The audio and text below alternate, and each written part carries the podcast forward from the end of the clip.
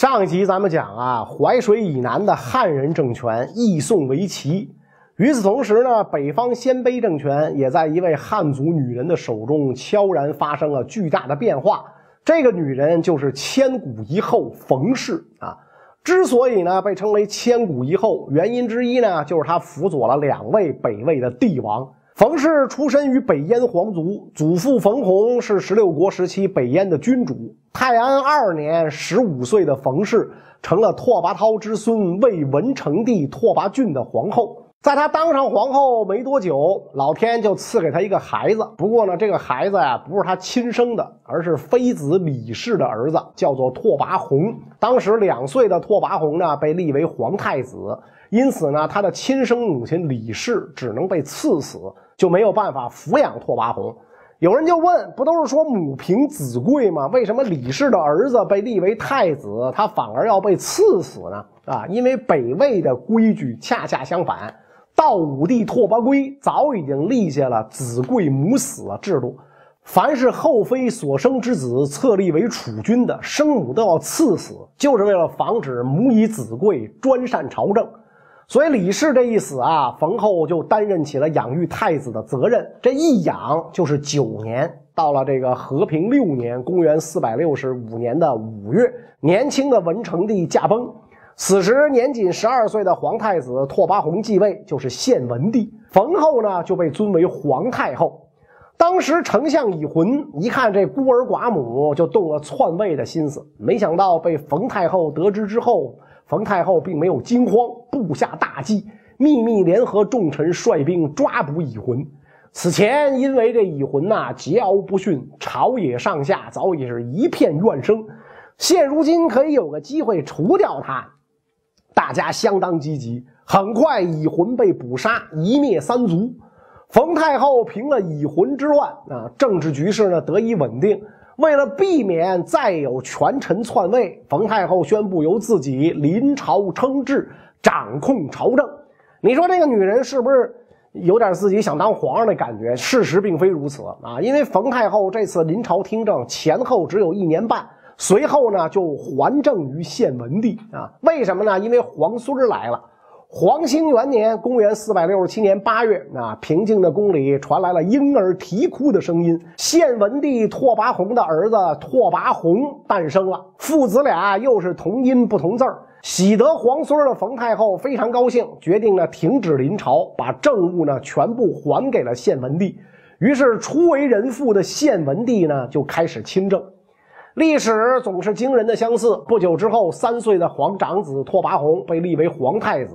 按照子贵母死的制度，他的生母也没能逃过一死。随后，抚养幼子的责任再一次交到了冯太后的手中。本来以为从此冯太后只管含饴弄孙，享尽天伦之乐，但是没想到呢，她跟献文帝之间发生了嫌隙。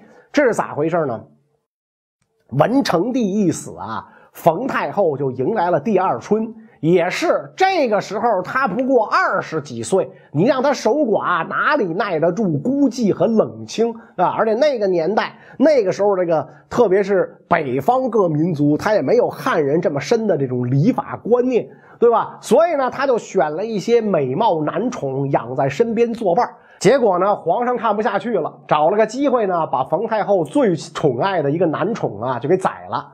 因此，冯太后对这件事儿就是耿耿于怀。水能载舟，亦能覆舟。没过多久，冯太后呢就做了一件她一生之中最受非议的事儿，逼迫献文帝交出皇位。啊，你既然这么爱管闲事儿，皇上别当了。在冯太后的声威与势力的压迫之下，年仅十八岁的献文帝根本没辙。只好在黄兴五年八月让位给自己的太子拓跋宏。也正因为如此，历史上著名的孝文帝得以继位，献文帝呢就做起了年轻的太上皇，刚十八岁，高三刚毕业，成了退位的太上皇了啊。不过献文帝这个太上皇当的呀，并非完全放手，当时国家大小政务还离不开他，那毕竟儿子还年幼。后来呢，甚至多次亲自领兵北征南讨，取得大胜。只可惜，这样的局面只维持了短短的五年。成明元年六月的一天，献文帝离奇驾崩于永安殿，年仅二十三岁。你说他是怎么死的？这个没人能说得清楚，只是有很多人猜测说，也许呢就是被冯太后杀的。不管怎么说啊，献文帝一死，冯太后成了太皇太后，于是二度临朝听政，再次成为北魏的政治核心。可是呢，自己手中的权力越大，他就越不喜欢自己的孙子了。为什么呢？他觉得这个小皇帝太聪明，不好掌控，将来等他长大了，说不定会毁了冯家，所以他一度想废掉孝文帝，立他的弟弟为帝。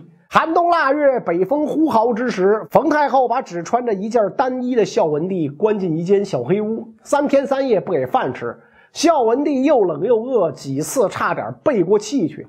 多亏一些朝廷重臣极力劝阻，孝文帝才保住一条小命，没有被饿死。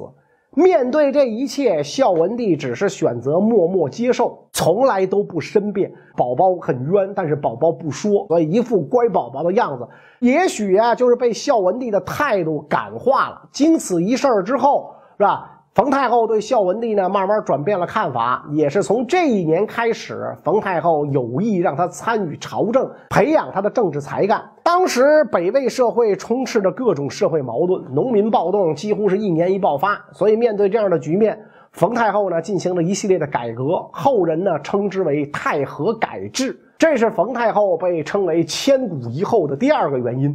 这个太和改制都是什么内容呢？主要是三点：第一，推行官员俸禄制。以前啊，北魏官员没有固定俸禄啊，游牧民族那会儿嘛，啊，哪有什么固定俸禄？就打仗抢，抢到之战利品都是你的，所以北魏官员就只能靠横征暴敛、贪污纳贿手段获取收入。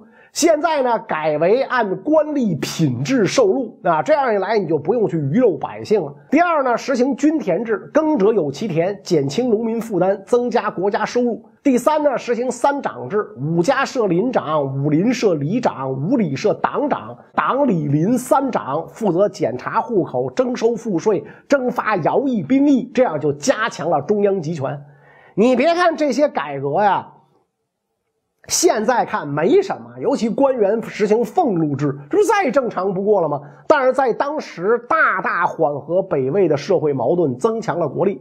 太和十四年，也就是公元四百九十年，随着太和改制的进行，冯太后去世，他尽心培养的孝文帝得以亲政，但是北魏的改革没有断掉。孝文帝受到奶奶的影响，从他手中呢接过了接力棒，继续进行了著名的孝文帝改革。孝文帝拓跋宏非常明白，再强大的军事力量也无法弥补中国北方数百年的胡汉之别，所以要想统一中国，必须先混融胡汉；要想混融胡汉，必须以礼制为本。所以他一改鲜卑旧俗，仿汉制定姓氏，进行了官制礼法的一系列改革。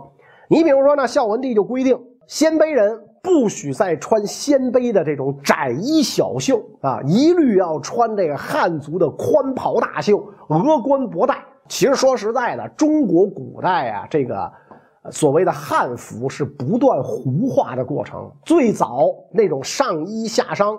男女都穿开裆裤，成年男女都穿开裆裤，是吧？大袖子这么老长，是吧？一一上街就扫马路的高兴，踢了秃噜全给人秃噜干净了。那种衣服就越来越不不怎么穿了。啊，到了明朝就只有祭祀的时候才穿，平时都是窄衣小袖，受胡人影响。但是呢，这个孝文帝为了学习汉人啊，他就反其道而行之啊，要求穿汉族的衣服啊。如果在大街上看见谁，还穿鲜卑的衣服，杖责。然后要求鲜卑贵族学会汉语，以后不许再说鲜卑语了。那所以到现在这鲜卑人说什么话，鲜卑语什么样不知道了啊？鲜卑本来也没有文字，语言也断了。三十岁以上的官员，三年之内学会汉语；三十岁以下的官员，半年之内学会汉语。学不会，官儿甭当。然后这个孝文帝宣布啊。把鲜卑贵族的姓氏全部改为汉姓，那就改了，改成八个姓。你比如他带头，拓跋氏改成元氏啊，就是这个这个元朝的那个元啊，改成元氏啊。所以孝文帝开始，孝文帝以前他爸爸建文帝拓跋宏啊，咱再往上什么拓跋焘、拓跋圭、拓跋这个拓跋那。从孝文帝开始，元宏，再往后的皇帝都叫元什么？所以元姓就成了北魏的国姓。唐朝大诗人元稹跟白居易关系特别好，哥们儿就是北魏皇族的后代，就是这个元氏。甚至呢，更逗的是。孝文帝把自己的鲜卑皇后送到这个呃庙里出家做尼姑，好好歹没杀啊，错出家做尼姑，娶了北朝大氏族李氏的闺女为皇后。咱们讲过，南朝大氏族顾禄朱张王谢元宵，北朝是崔卢李郑四大姓。他呢娶了李氏为皇后，崔卢郑啊一家娶一个当这个妃子啊，跟。北朝的这个氏族汉族的这个高门大姓主动联姻，不但他自己这么干，让自己的兄弟们、叔叔们，甚至叔爷爷们，所有的这些北魏的王爷都休掉鲜卑妻子，跟这个崔卢李郑这些个这个北朝这些个大姓联姻，是吧？哎，你没有没关系，组织负责给你介绍啊，你把这个。给给离了啊！组织给你介绍这文工团的，这这京剧团的，哎，都都都分给你啊！你去跟他们联姻啊！所以这一系列改革就加速了鲜卑人的汉化。其中最兴师动众的一项就是迁都。孝文帝啊，决心把国都从平城，就是今天的山西大同，迁到洛阳。但是大臣们呢，肯定会强烈反对。咋整呢？灵机一动，提出来大规模进攻南齐。当然，大臣们的反对一点都没减少。要知道，萧道成建立的齐朝取代刘宋已经十五年，近些年来两国之间一直维持和平友好关系，使节往来频繁。眼下南齐是萧道成的长子萧泽在位，既非昏君又无内乱，这个时候说要南征，群臣怎么可能答应？尤其是任城王拓跋成反对最为激烈。极力劝阻孝文帝不要南征，孝文帝大怒，说：“社稷乃朕之社稷，任城王，你这是要举重吗？”拓跋成一点都不怂，说：“社稷自然是陛下的社稷，但是臣既为社稷之臣，却不敢不尽臣子之愚忠。”拓跋宏心里这个着急呀，这来了个猪队友，草草结束了御前会议，回到内廷之后，立刻召见拓跋成。拓跋成本来以为皇帝要接茬跟自个儿辩论，哪想一见面呢？孝文帝笑着讲：“啊，说我刚才跟你发脾气，是怕众人齐声反对，坏了朕的大计，所以才故作愤怒状。其实南征是假，真实目的是要借机迁都洛阳。”拓跋成这才恍然大悟。不过，令拓跋成不解的是，自天兴元年，平城作为北魏都城将近一百年了，公元三百九十八年到现在，这一百年来，北魏铁骑无数次从这里出发，扫荡中国北方每一寸土地，成就拓跋鲜卑不可一世的霸业。更何况历经六代帝王的营建，这儿呢，早已经成为北方首屈一指的都城。那孝文帝为什么非要迁都洛阳呢？孝文帝说呀：“第一，朕志在统一天下，要消灭南方的齐朝，国都就得作为前线指挥部。很显然，平城的位置过于偏北，而洛阳呢，曾经是东汉曹魏西晋的国都，是吧？洛阳自古帝王都，地势雄伟，甲于天下。北魏如果迁都于洛阳，有利于我朝统一大业。如果南齐有变，我朝可从洛阳出兵。”或向西取关中，或向南取荆州，或向东渡淮河，直取南齐的国都建康。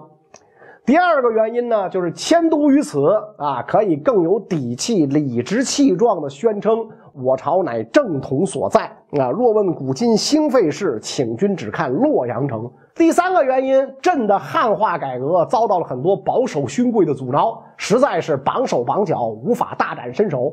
洛阳没有这些保守勋贵啊，迁都之后，朕就可以在洛阳与这些人相抗衡。后来呀，这个孝文帝啊，颁布了一道圣旨，讲自己为什么要迁都。这个圣旨是这么说的：国家兴自北土，喜居平城，虽富有四海，然文鬼未一。此间用武之地，移风易俗，信为实难。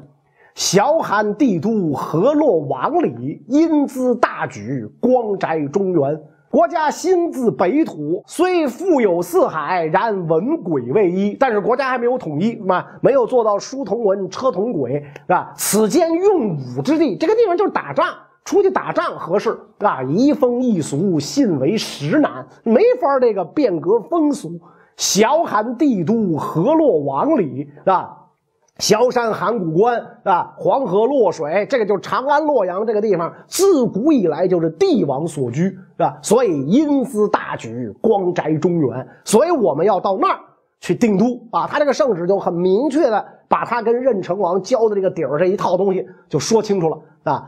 任城王本来就支持孝文帝的诸项改革，一听南征有这么多背后内容，自然不再反对，马上就同意了皇上的主张，所以。太和十七年（公元493年），孝文帝亲率步骑兵三十多万离开平城，开始了颇具声势的南征。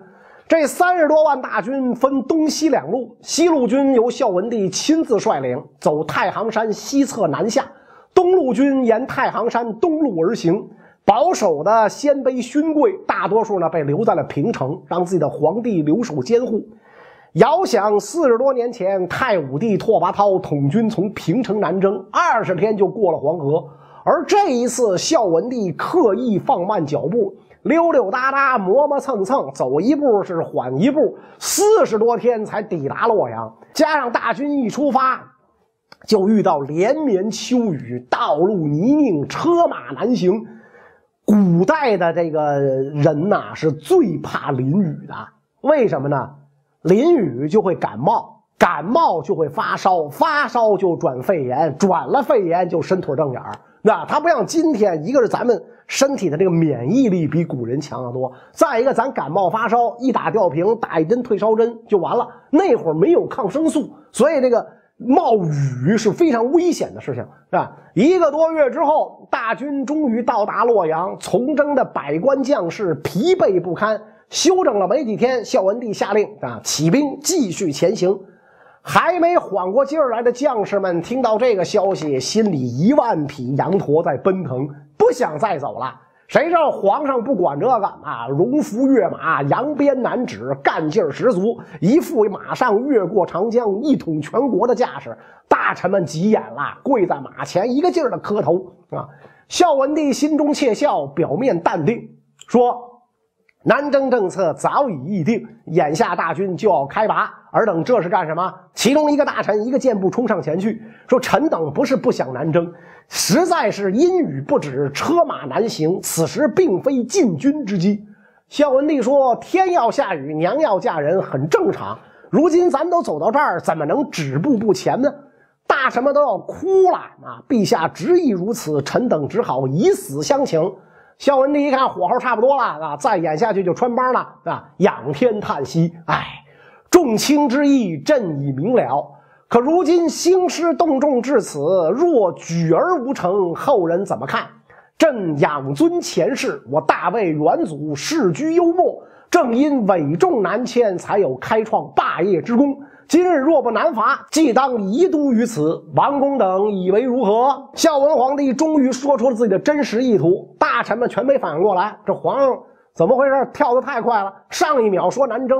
这一秒就改迁都了，是吧？孝文皇帝一看大臣们都在发愣，赶紧说：“意之所决，不得选种。欲迁者左，不欲者右。想迁都的站左边来，不想迁都的站右边来。”这话一出，任城王拓跋成赶紧带着事先安排好的几个托站到了左边，表示同意迁都。其他大臣虽然有不赞成迁都的，但是听说可以停止南伐，只好表示拥护迁都，是吧？所以这一场精彩的表演成功落幕。可是迁都毕竟非同小可，虽然随驾南征的文武百官表示同意，但平城那边还留着很多人没做决定，所以又有大臣劝孝文帝说：“既然政策已定，您不如暂且北还平城，等洛阳这边宗庙宫室都建好了，您再回来也不迟啊。”孝文帝心说：“我好不容易跑回来了，再让我回去，那我就出不来了。”所以呢，把任城王拓跋成派回平城，代表自己对留守的百官诸王加以劝谕安抚。自己呢，以巡视州郡为名，到邺城溜达了一圈。待到来年三月，听说洛阳新都的建设已初见规模啊，而任城王的安抚工作呢，也有了成效。这才返回平城，准备亲自部署搬迁计划。其实这个时候啊，平城的保守勋贵们还是有很多不愿意迁都的。可是呢，跟任城王说不着，就这么耗着。现在左盼右盼，总算是把皇上盼来了，就赶紧拥上前去啊！天下未定，南方马少，巴拉巴拉一堆理由，总之就是不愿意走。孝文帝全当没听见。最后，这帮大臣实在没招了，干脆说迁都这种大事儿啊，应该由巫师请神谕来决定。孝文帝急了，怒道：“卜卦是为了解决疑难不决的事儿，迁都的事儿没有疑问，卜什么卜？要治理天下，应该以四海为家，哪有固定不变的道理？再说我们上代也迁过几次都，你最早就在平城啊，是吧？为什么我就不能迁？”这一下，保守勋贵驳得哑口无言啊！知道皇上王八吃秤砣，铁了心了，只好闭嘴。于是，太和十八年十月，孝文帝终于带着大部队南下，正式迁入黄河南岸的新都洛阳。北魏迁都洛阳这件事儿，成为了南北朝历史上的大事儿。对于北魏来讲啊，意义不言而喻啊；而对于萧齐来说，也发生了意想不到的变故。那么，发生了什么变故呢？这个内容咱们下一集再说。